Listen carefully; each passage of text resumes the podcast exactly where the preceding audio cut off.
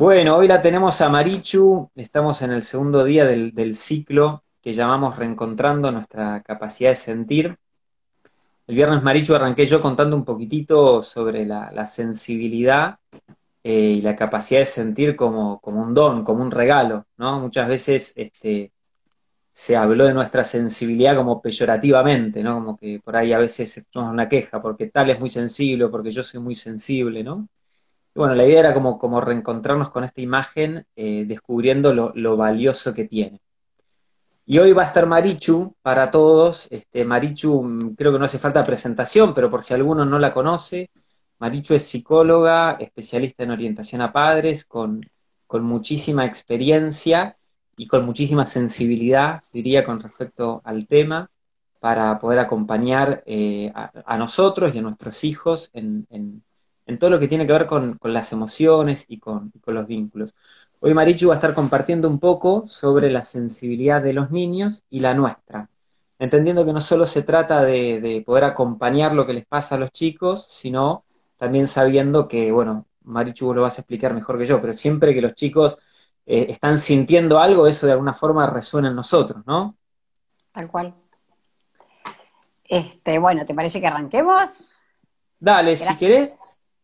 Gracias por tu presentación me divierte el tema. Eh, vamos a hablar de la sensibilidad psicológica, porque después tenemos otras sensibilidades más físicas de las que se ocuparía mejor tu mujer que yo. Uh -huh. Sí, Mili. Mili va a estar hablando el sábado, Mili. Perfecto, también. y esa, esa parte de la sensibilidad también es súper importante. Uh -huh, uh -huh. Me parece que está buena. Bueno, cuando vos quieras arrancamos, pero mientras tanto... Eh... Dale, si querés, eh, para, para, bueno, para los que se hayan sumado hasta ahora, la idea es a ver, Marichu va, va, a hacer una pequeña introducción al tema eh, y después por ahí yo le voy haciendo algunas preguntas. Si alguien tiene ganas, después de, de, esta presentación de ella, mandar alguna pregunta, alguna consulta, nos la va mandando y bueno, en base a eso vamos charlando una media horita más o menos. Dale. Así que cuando vos quieras, Marichu, te escuchamos. Te pido que las preguntas las mires vos porque no puedo hablar y leer a la vez. Sí. Tengo monotasking total mi cerebro, así que no puedo. Yo las voy mirando y te voy, te voy Dale, diciendo. Perfecto. Bueno, la sensibilidad es un temazo, trabajo con niños de hace como 40 años y, y, me encontré diciendo que este chico es muy sensible en los psicodiagnósticos, este otro chico es muy sensible, y un día me asusté y dije, pero ¿qué pasa? ¿Los niños normales no son sensibles? ¿Y los niños que tienen síntomas son sensibles? Y dije, no, eso no puede ser. O sea, no, no, no tiene mucho sentido eso que, que, que estoy percibiendo. Y en realidad lo que me fui dando cuenta, que, lo mío cuando pensaba hoy lo que iba a hablar, es una experiencia clínica, no es una experiencia con método ni con investigación. A lo mejor algún uh -huh. investigador podría interesarse y hacer la investigación, pero mi experiencia clínica me dice que según cómo manejemos nuestra sensibilidad, vamos a tener síntomas o no vamos a tener síntomas. Que yo no sé si hay un ser humano que no tiene sensibilidad, de eso -huh. hay un cuento muy, muy tradicional que se llama Juan sin miedo, donde Juan tiene un hermano, lo cuento cortito, Juan tiene un hermano que, no, que tiene miedo a todo, es súper responsable, muy trabajador, ese todo bien, pero es muy temeroso. En cambio, Juan es un zarpado que no le tiene miedo a nada y que nada le importa.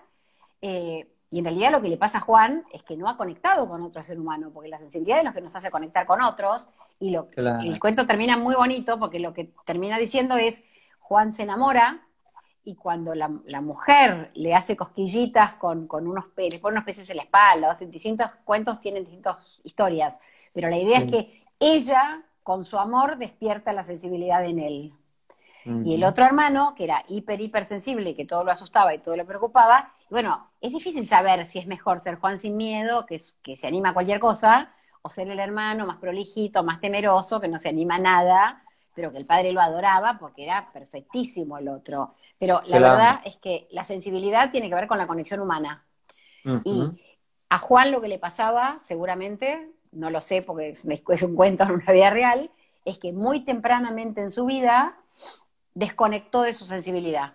Porque o lo lastimaban mucho, o no lo atendían, o sea, por alguna razón que no conocemos, un chiquitín uh -huh. podría no conectar con su sensibilidad, porque tenemos los chicos que son súper sensibles, claro. tenemos los chicos que parece que les llueve todo y que nada les importa. Y desde ya te digo, les digo que no les llueve, sí les importa. lo que tienen es mucha defensa armada entre lo que sienten y lo que nos muestran. O sea, el que se anima a mostrar su sensibilidad, se anima a mostrar su vulnerabilidad, llora, se asusta, pide ayuda. El que no se anima dice, ¿y qué? No me importa, no me dolió, no me interesa. Y ese chico está mucho más defendido que el que se pone a llorar o es vulnerable. Lo que pasa que esto va en contra de nuestros caminos neuronales antiguos. Eh, nos criaron diciendo, no seas miedosa, qué ridícula, qué tiempo, nada, miles de cosas que nos hacían esconder nuestra vulnerabilidad, se burlaban de nosotros. O sea, la sensibilidad, como dijiste vos al principio, tenía muy mala prensa, al revés, había que mm. hacer a la gente fuerte y aguantadora y bancártela. Y hoy sabemos que no es así, que ese chiquito, bien contenido, bien sostenido por, por, el adulto, se va a hacer súper fuerte y va a poder tolerar situaciones difíciles, como la cuarentena de hoy podría ser un ejemplo de eso. Totalmente. Y voy a combinarlo con la sensibilidad de los papás, porque el chiquito no está en el aire, tiene un papá y tiene una mamá, y nosotros somos, por suerte o por desgracia, la caja de resonancia donde los chicos van construyendo su sensibilidad. Qué distinto es una mamá temerosa cuando va a la plaza, ojalá podamos volver, y el chiquito se sube al tobogán y dice, cuidado, más despacito, no, no, pará, te vas a caer, espérate que yo te atajo, que la mamá que le dice, wow, qué fuerza tienen tus piernas, qué rápido subís esa escalera. Tené cuidado, porque es muy alto ese tobogán. Entonces, el mundo que, va, que ese niño va a construir va a depender de su sensibilidad, pero va a depender de la sensibilidad de las personas que tiene cerca y de que cómo le muestran esas otras personas que es el mundo. Entonces, no sé si hay una, hay muchísimas variables porcentaje alto de la mamá, porcentaje alto del papá, porcentaje alto del hijo y múltiples combinaciones, porque de hecho en la misma familia un chiquito se muere de miedo cuando la mamá dice cuidado y el otro le dice, ay mamá, sos más miedosa, a mí no me importa nada. O sea, ni siquiera es que el adulto sea totalmente responsable, pero se van juntando un montón de variables de acuerdo a la sensibilidad de cada uno y se van uniendo para ver qué es lo que pasa. Eso es lo que se me había ocurrido por ahí decir. Buenísimo, eh, buenísimo. O sea, eh, a ver, yo, algunas cosas que me resonaban. Por un lado, esto es decir, como todos somos sensibles, todos los niños son sensibles, la sensibilidad no es una característica de algunos, sino de todos. El tema es cuando aparece alguna dificultad en esa sensibilidad, lo que nosotros los, psicólogos llamamos un, síntoma, eh, tiene que ver eh, no tanto con la sensibilidad en sí, sino con, vos decías, como cómo yo me manejo con esa sensibilidad, cómo yo me relaciono con esa sensibilidad. Claro, con el estilo defensivo, con qué, no que quise, sino qué pude hacer yo con lo que sentía. Y vamos a tener, según, según, si lo ponemos de la teoría del apego, el, apego evitativo, el chico que no se conecta para no lastimarse, va a tender a no sentir. Y es el que va a decir que me importa, no me dolió. Bien. el apego más resistente es el que va a hacer más ruido, no quiero, va, a estar como más, que le va, le va a pegar más fuerte, digamos, porque se conecta un montón con lo que le pasa. Y esa sería una línea. Después tenés la línea del hiposensible o el hipersensible, que también está, y que podemos ser, y no solamente, más allá de lo que hable Mili, desde lo emocional, se puede juntar mi hipersensibilidad de mamá con la hiper del chiquito o mi hipo con su hiper. O sea, hay muchas variables posibles para cualquier situación y bueno, lo que va a ocurrir va a ocurrir. El ideal sería que los adultos, como diría Greenspan, pudiéramos ofrecer, no solamente revisemos lo que nosotros mostramos desde nuestra sensibilidad, sino que nosotros podamos ayudarlos a ellos a modular sus distintas sensibilidades. O sea, como, no sé, un chiquito que le da mucha, ahora en, este, en esta época, los chicos que tienen vergüenza de hablar por Zoom con los primos.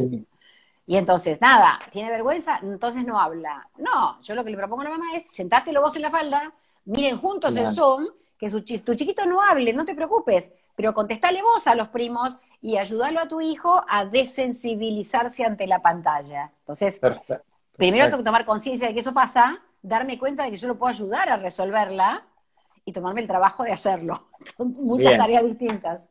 Claro, es, nos demanda mucho más, porque una posibilidad sería, bueno, no querés, no lo hagas, otra es, lo obligo, pero si tengo que estar yo con él, es, más desafiante también para mí.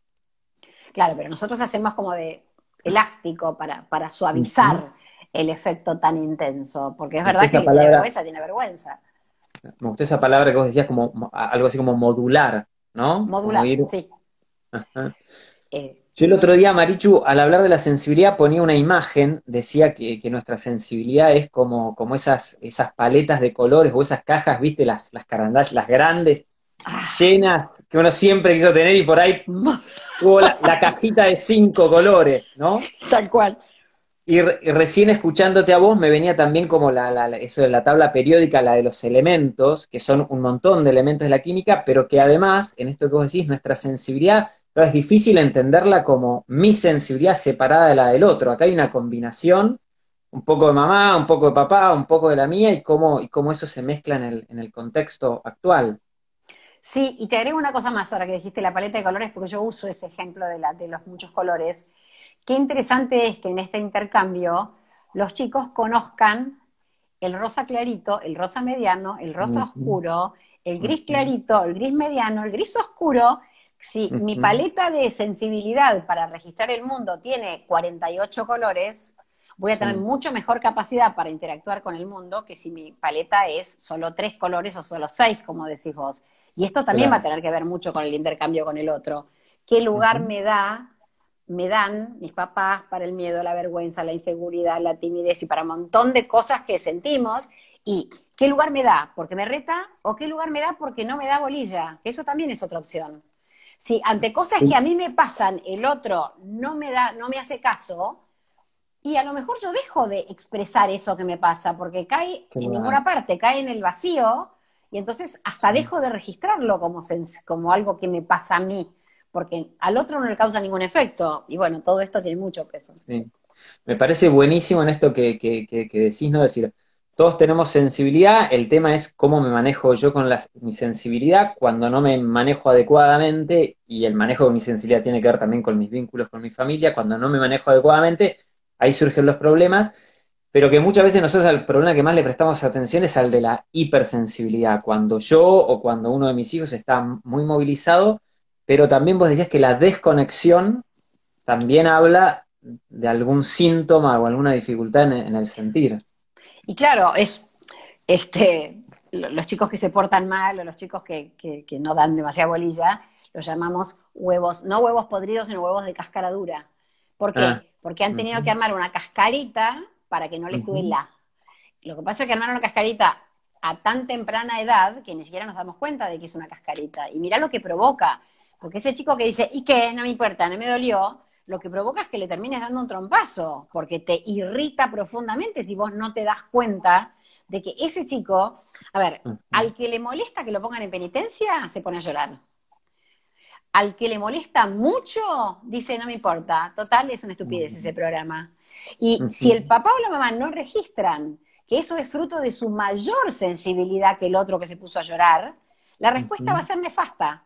O sea, la buena respuesta va a venir de entender que ese chico es tan sensible que no quiere que su papá o su mamá se den cuenta de a que a él le dolió que lo pongan en penitencia. Y entonces, en cuanto entendí eso, le voy a mirar y voy a decir, sí te importa, no te hagas el canchero.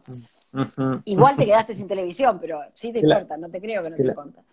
Eh, Ahí entiendo que entra mucho nuestra sensibilidad, donde nosotros podemos también ser muy hiperreactivos, hipersensibles, o también a veces un poco desconectados, o también tenés esa cáscara, ¿no?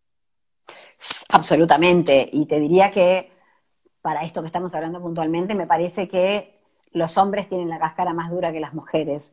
No, no por rasgos biológicos, ojo, ¿eh? sino por crianza. No seas maricón, como vas a tener miedo. Ah, los hombres, no, lloran. Hay un montón de cosas que les han hecho a los pobres varones que los han, les han puesto 8.000 kilómetros de distancia entre ellos y su sensibilidad. Y bueno, ahí están ustedes luchando para... para... A nosotras nos pusieron distancia con el enojo, ¿eh? no es que a nosotras no nos hicieron nada. Sé buenita, compartirle, teníamos que ser todas buenitas y amorositas. Pero bueno, todas esas cosas pesan un montón, sí. Claro, como que sí hay ciertos sentimientos de, la, de esta paleta de colores que, que los hombres en nuestra crianza no nos lo habilitaron tanto, como la vulnerabilidad, el llorar, el y a las mujeres otros, como por ejemplo el enojarse. sí, todo, tal cual. Interesante, buenísimo.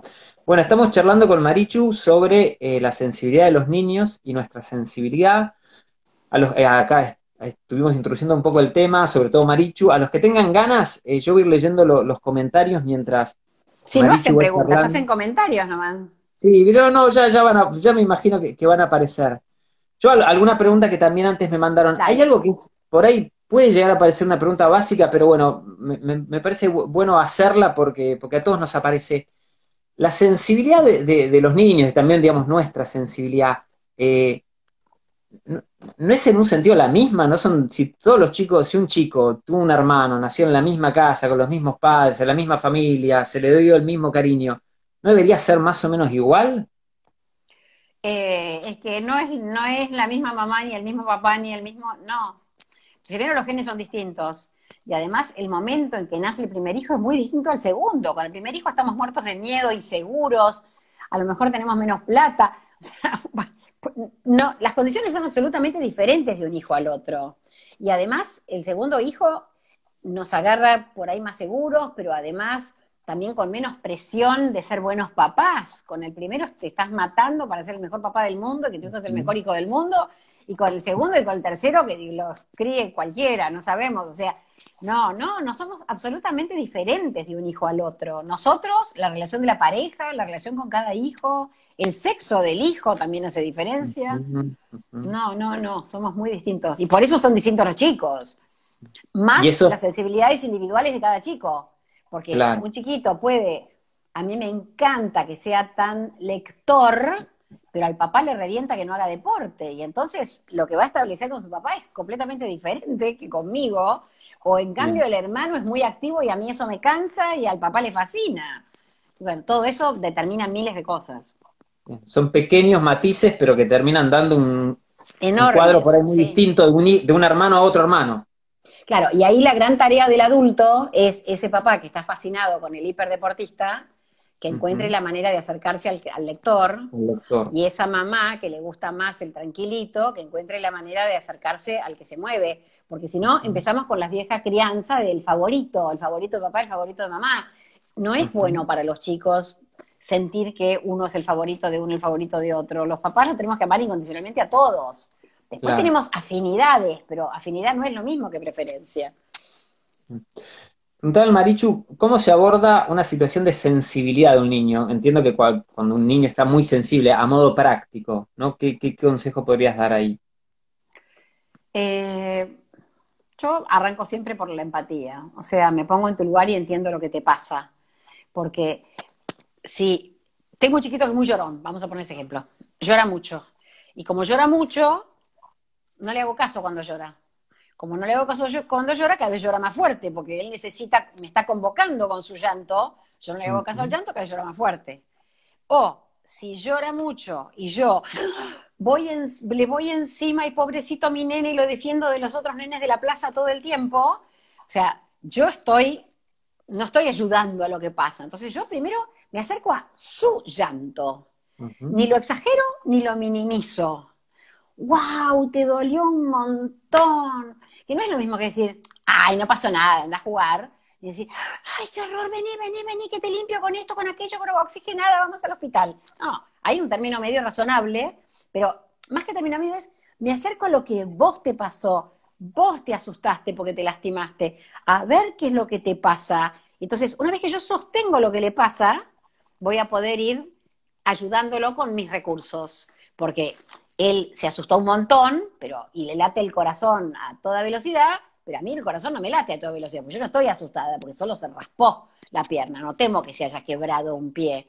Entonces, desde ese lugar, solo mi cercanía física y mis palabras de pongo en palabras lo que a vos te pasa, ya a ese chiquito le sirven un montón. Y bueno, a partir de ahí viene lo más sofisticado, que sería darle recursos a la chiquita que no la eligieron para jugar al equipo de hockey, darle recursos para que entienda que sí, es una porquería, pero no sé si es el fin del mundo, que a lo mejor no le eligieron para eso, pero sí ganó el concurso de cuentos. O sea, la segunda parte, que es la de consolar o ayudarlos a entender recursos, pero primero que todo es, te abrazo con mis palabras y te abrazo con mi cuerpo, con mi cuerpo sereno, que no se puso tan nervioso con la situación. Claro, buenísimo, buenísimo. Me acerco a eso que siente él en concreto y desde ahí por esto vos decías, eh, de nuevo, la palabra modular, ¿no? Claro, desde ahí navegamos por el tema, por lo que está pasando. Pues acá hay una pregunta que me parece que está buenísima porque, porque es bastante habitual. ¿Cómo les enseñamos a los chicos a defenderse? Cuando un chico justamente en esa paleta por ahí le cuesta encontrar el color, no sé si será el negro o el rojo, pero algún color que tenga que ver con, lo agresivo, ¿no? Eh, en líneas generales eso pasa más con los primeros hijos, porque en general las que criamos a los chicos chiquitos suelen, solemos ser las mamás, y las mamás no tenemos buena conexión con nuestro enojo, y entonces no le habilitamos la paleta del rojo y la del negro. No seas así, no seas malo, compartí. Y bueno, ese chiquito que se crió con su mamá y que además es uno solo, con lo cual no tiene nadie para pelearse, no aprende a defender su espacio y cuando llega al jardín de infantes los compañeritos se lo comen crudo porque no sabe defenderse, no ha tenido de quién defenderse. Entonces, yo lo, llamo a eso el derecho a la protesta. Sí, a este chiquito, si yo le digo, defendete, no seas tonto, pobrecito, él creció de esta manera y nadie le enseñó a defenderse, ni, nadie lo habilitó a enojarse. Eh, pero si yo le voy dando derecho a la protesta, uy, sí, qué mala suerte que no hay torta, uy, sí, qué porquería que llueve y vos querías hacer gimnasia hoy, eh, le voy dando como permiso de enojarse. Y para poder defenderse, primero hay que poder enojarse. Si yo no me enojo, no tengo dónde sacar la fuerza para defenderme. Entonces, si yo no conecto con mi enojo, estamos en el horno. Por ahí esto se relaciona a otra pregunta que, hacían, es ¿cómo reaccionar ante las malas caras cuando los reprendemos por algo? A los chicos que ponen mala cara. Y lo, lo pensé y me olvidé de decirlo. Yo creo que nuestra gran tarea es tener más aguante. Nos tenemos mm. que reír, a ver, no que reír con burla, pero que reír para adentro. Que mi hijo me ponga cara de que soy una bruja, no puede moverme la autoestima, no me puede desilusionar, no me puede, bueno, no debería, no es que no puede, puede, pero no debería ofenderme, no debería desilusionarme, no debería enojarme. Al revés, me mira con mala cara y wow, que te enojaste. Pero ojito con lo que decís, ¿eh? porque si no, en vez de un programa de tele, te quedaste sin dos programas de tele. Así que mejor tener cuidado. O sea, pero yo no, no me lo tomo personalmente. Yo creo que es clave en las relaciones, no tomarme personalmente las cosas. Ese chico está furioso y bastante mala cara, está buenísimo, pero podría haber pegado un portazo o podría haber revoleado una silla porque está furioso. Y por otro lado, yo necesito que esté furioso para que pueda defenderse en el recreo. ¿Y qué quiero? ¿Que se defienda el recreo pero no se defienda conmigo? No, no. o se defiende conmigo y entonces defiende el recreo, o no se defiende conmigo y tampoco se defiende el recreo. O sea que las malas caras casi que me parecen bienvenidas. Buenísimo, buenísimo. Y acá preguntaban eh, sobre un chico que por ahí se, enoja, está molesto y la mamá se acerca a dialogar y se larga a llorar, que me parece que también puede ser algo bastante habitual, ¿no? El, intentar uno justamente, como decías, empatizar, acercarse, abrazar, y por ahí los chicos que se largan a llorar, que por ahí les cuesta poner en palabras. Eh, si se larga a llorar, yo me imagino que viene de una experiencia de que el adulto no fue empático. El adulto lo que hizo fue tratar de... Porque esto es clave. Los adultos no queremos que los chicos sufran. Como no queremos que los chicos sufran, en vez de ser empáticos, les sacamos el dolor. No te podés poner así por esa pavada, es ridículo, tu amigo seguro que no vino porque se sentía mal y no tiene nada que ver con que no te quiera. Entonces, ese chiquito ya se, ve venir la lección de vida, el mensaje no empático, y entonces es probable que eso haga que, o la desilusión de mamá, porque lo que me pasa a mí no es lo que mamá espera que me pase o lo que papá espera que me pase. Si uno se acerca empáticamente, creo que sostengo el llanto y veremos qué pasa a partir de ahí. Eh, Bien. Y preguntan cuando hay un, niño que tiene espasmo de, sí, espasmo de, sollozo, es un poco, por ahí va la misma línea, pero un poco más intenso. El espasmo de sollozo es muy común alrededor de los dos años. Lo que implica es furia, es un ataque de furia instantáneo que les corta el aire, entonces los chicos dejan de respirar hasta el punto que pueden hasta desmayarse por falta de oxígeno. Una vez que se desmayan, recupera el, sistema automático del cuerpo, recupera la conexión y en realidad en sí no tiene nada. Em, no le tenga miedo al sollozo, al espasmo de sollozo, porque si yo le tengo miedo, no voy a querer que llore, porque si, llora va a tener espasmo de sollozo, no quiero que se enoje porque lo va a tener. Y la realidad es que es un cuerpo hiperreactivo que responde como, como si fuera un fusible a partir del espasmo de sollozo y que en líneas generales a los pediatras no les preocupa, o sea, soy psicóloga, a mí tampoco. Quizás, si tuviéramos un chiquito con mucha facilidad para eso y no cede en los espasmos de sollozo, yo trabajaría un montón para conectarlo con lo que siente, o sea, como más sistemáticamente, como si fuera la, película intensamente, con el enojo, con la tristeza, con el miedo. Y ahí te pregunto una pregunta que hacen, que es, ¿cómo hacemos para estimular eh, esa sensibilidad de los niños? ¿Cómo ayudamos a que ellos se puedan conectar con lo que sienten y, a la vez lo expresen? Y no lo podemos hacer por decreto. Vos lo que te pasa es que estás triste. Porque, chicos, yo no, no, puedo, con este decreto tuyo yo no puedo este, compatibilizar. Vamos a decir, ay, a mí me pondría triste. ¿No te pone triste esto que está pasando? Eh, o sea, uno va haciendo hipótesis, lanzando preguntas. Yo lo llamo pescar con mosca, ¿viste? Que vos tirás la mosca para ver si el pescadito pesca. Toma. Eh, entonces, la idea cuando pescas con mosca no se la metes en la, en la boca al pez, el pez la tiene que agarrar. Entonces uno va diciendo, lanzando cosas, yo cuando era chiquito, yo tenía una amiga, hay muchas frases que podemos decir para a ese chiquito que está diciendo, no sé, ponerle que le tiene miedo a andar a caballo. Eh, y que no quiere decir eso, dice, no me interesa andar a caballo, no quiero andar a caballo. Eh, claramente no está conectando con lo que siente, podemos decirle, mira, vos sabés que yo tenía una amiga, o yo cuando era chica este, decía que no me gustaba y en realidad lo que me pasaba era que me daba miedo. Y a lo mejor no lo digo del caballo, lo digo de patinar. O sea, parece que está, hay que ser astuto también para acercarse a esas cosas. Buenísimo, buenísimo. Me, me, me reía porque pienso en tantas veces, eh, claro, por ahí uno en su propia historia no, tuvo este desarrollo de, la sensibilidad y estamos ahora como padres haciendo un desarrollo y por ahí a veces somos un poco torpes, ¿no? La forma de hablar, de acercarnos, ¿no? Eh, una cosa es hablar de las emociones y otra cosa es sentirlas. Una cosa es decirle a mi hijo lo, lo, lo que está sintiendo y otra, como, como decís vos, esto de tirar con mosca, ir acercándome de a poco para que él pueda ir encontrando esas palabras o, eso que lo ayude a entender lo que pasa.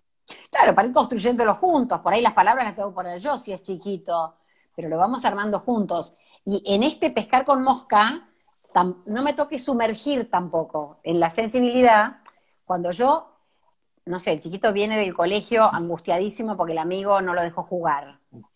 Si yo, desde mi historia, digo, no puedo creer, Pedro, que te haga esto, siempre el mismo, no lo invitamos más a... O sea, es como si yo, cuando un chiquito se cayó al agua en la pileta, me tirara encima. O sea, tras que se está hundiendo, yo me, lo, hundo más con mi... O sea, es lo que le pasa a él. Él lo pasó mal con Pedro. Yo estoy afuera de la pileta yo le tiro la mano para ayudarlo a salir. Pero tengamos claro que nos tenemos que quedar afuera, no nos podemos pegotear a la situación.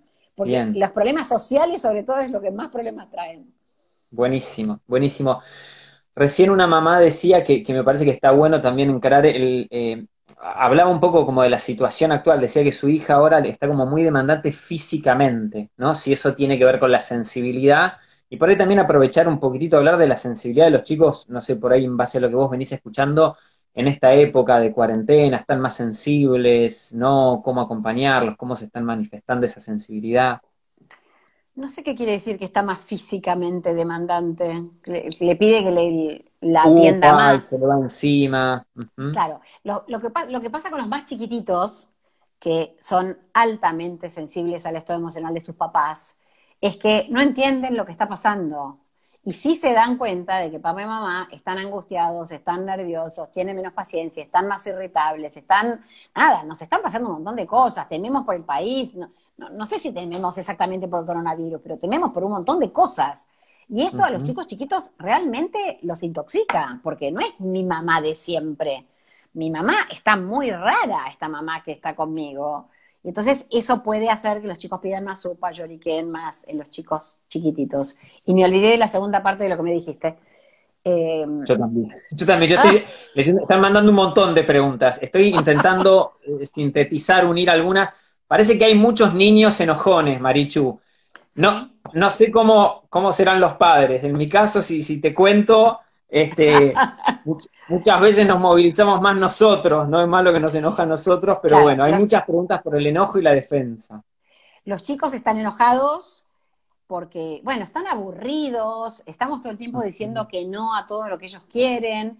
Creo que yo incentivaría mucho el, juego de roles, el papá y la mamá y la maestra, para que ellos puedan hacer a nosotros, no, no podés esto, no podés aquello, no podés mirar tu teléfono, y se van a matar de risa, les va a divertir un montón torturarlos a sus papás jugando. Eh, y la otra cosa que creo que incentivar un montón es la actividad física. O sea, aunque tengamos un departamentito de 3x3, hay que hacer una carrera de obstáculos en los 3x3, hay que hacer 400 vueltas carnero, hay que tomar una clase de zumba o de lo que fuera, porque los chicos, además de que extrañan el sol, que está, es importante que tomen un poco de sol si pueden, lo que extrañan mucho es el movimiento. Y ellos a través del movimiento por ahí descargan muchos enojos que si no se les quedan adentro, si no los pueden descargar a través de la pelotita. Y entonces recomiendo la pelotita de bebés, la blanda, porque la pelotita blanda le podés dar con alma y vida y no rompes ningún vidrio.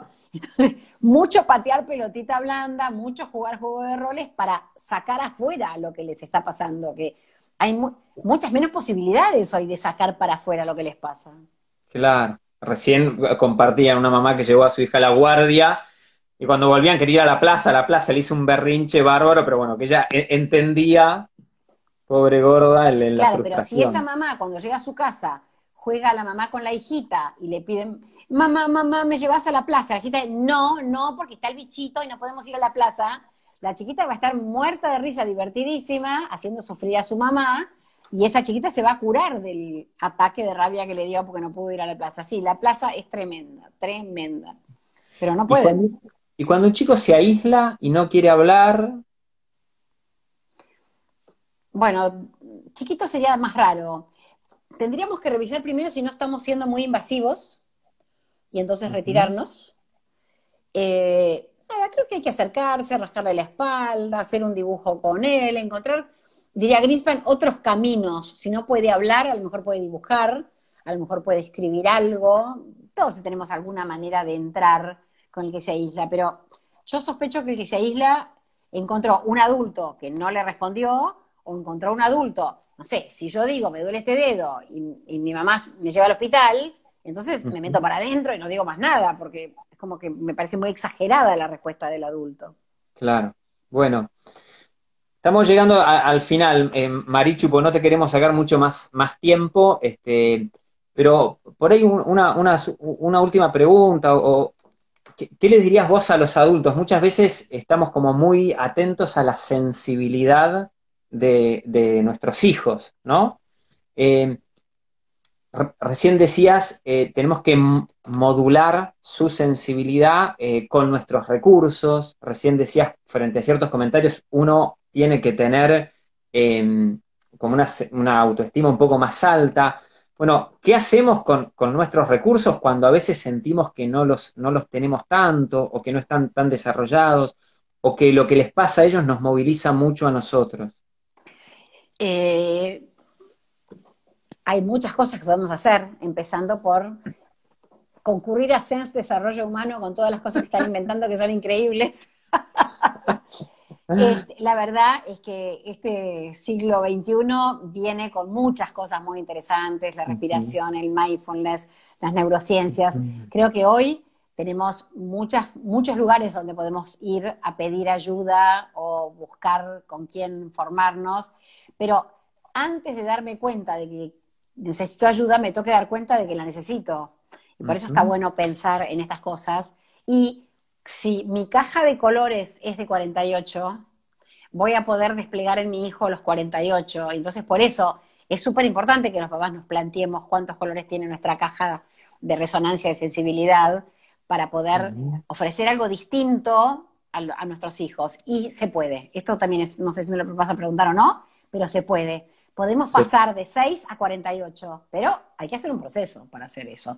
Y no, lo podemos hacer solo, lo podemos hacer acompañados, este, podemos leer algún libro, pero hay, hay cosas para hacer muy interesantes. Y en Sense, Viene, en, en, algún momento eh, eh, te escuché decir que eh, frente a una situación de desborde, cuando nuestros hijos se desbordan y nosotros nos desbordamos, la respuesta que tendemos a dar es la respuesta aprendida infantil que sale como por una autopista, ¿no? Como que agarramos derecho por ahí. Acá podríamos decir que lo que hacemos es agarramos el, lápiz, ese lápiz con el que pintamos de chicos y por ahí nos limitamos a ese. Y acá, eh, como decía, la invitación es poder ampliar si nosotros no, no, no pudimos desarrollar eso, buscar esos medios para hacer ese proceso de ampliar nuestra paleta de colores. Sí, y los chicos son un gran medio, porque este chico me va a ayudar a trabajar más la zona de los enojos, este otro me va a ayudar a trabajar más mi zona de miedos, este otro me va a... Está muy bueno, como cada hijo te conecta con una zona tuya, y que cuando reaccionás mal, seguramente es porque tu zona está no trabajada y hay que trabajarla. Espectacular. Bueno, Marichu, mil gracias. Este, no sé si llegamos a responder todas, pero, pero bueno, obviamente este, los que no la conocen la pueden seguir. Me imagino que seguirás haciendo un montón de actividades y, respondiendo a, tantas preguntas que tenemos que surgen de, la crianza y este proceso también de, conexión con nuestras propias emociones. Tal cual. Bueno, muchos éxitos con este proyecto increíble en el que estás metido, que me encantó. Eh, bueno, y bueno, seguimos en contacto. Gracias a todos por escucharnos. Te mando un, beso grande y, bueno, quedamos en contacto. Y les, a los que están les cuento un poco cómo seguimos estos días. Dale, hasta luego. Liberamos a Marichu. A los que tengan ganas, mañana va a estar eh, Joaquín Grejan, es un médico especialista en medicina del estrés y psiconeuroendocrinoinmunología. Eh, bueno, cómo se relaciona en definitiva nuestro cuerpo, nuestras emociones, la salud. El miércoles va a estar Nicolás Oviglo hablando de nuestra sensibilidad en imágenes y va a estar también el jueves Sergio Braje, un coach ontológico con mucha experiencia, que nos va a hablar de cómo nuestros pensamientos y las conversaciones internas se relacionan con nuestras emociones. El viernes va a estar Esteban Azumendi hablando un poco a partir del mindfulness de la colección con nuestra sensibilidad y cerramos el ciclo el sábado con Milagros Oromí, con roles, creatividad y emociones.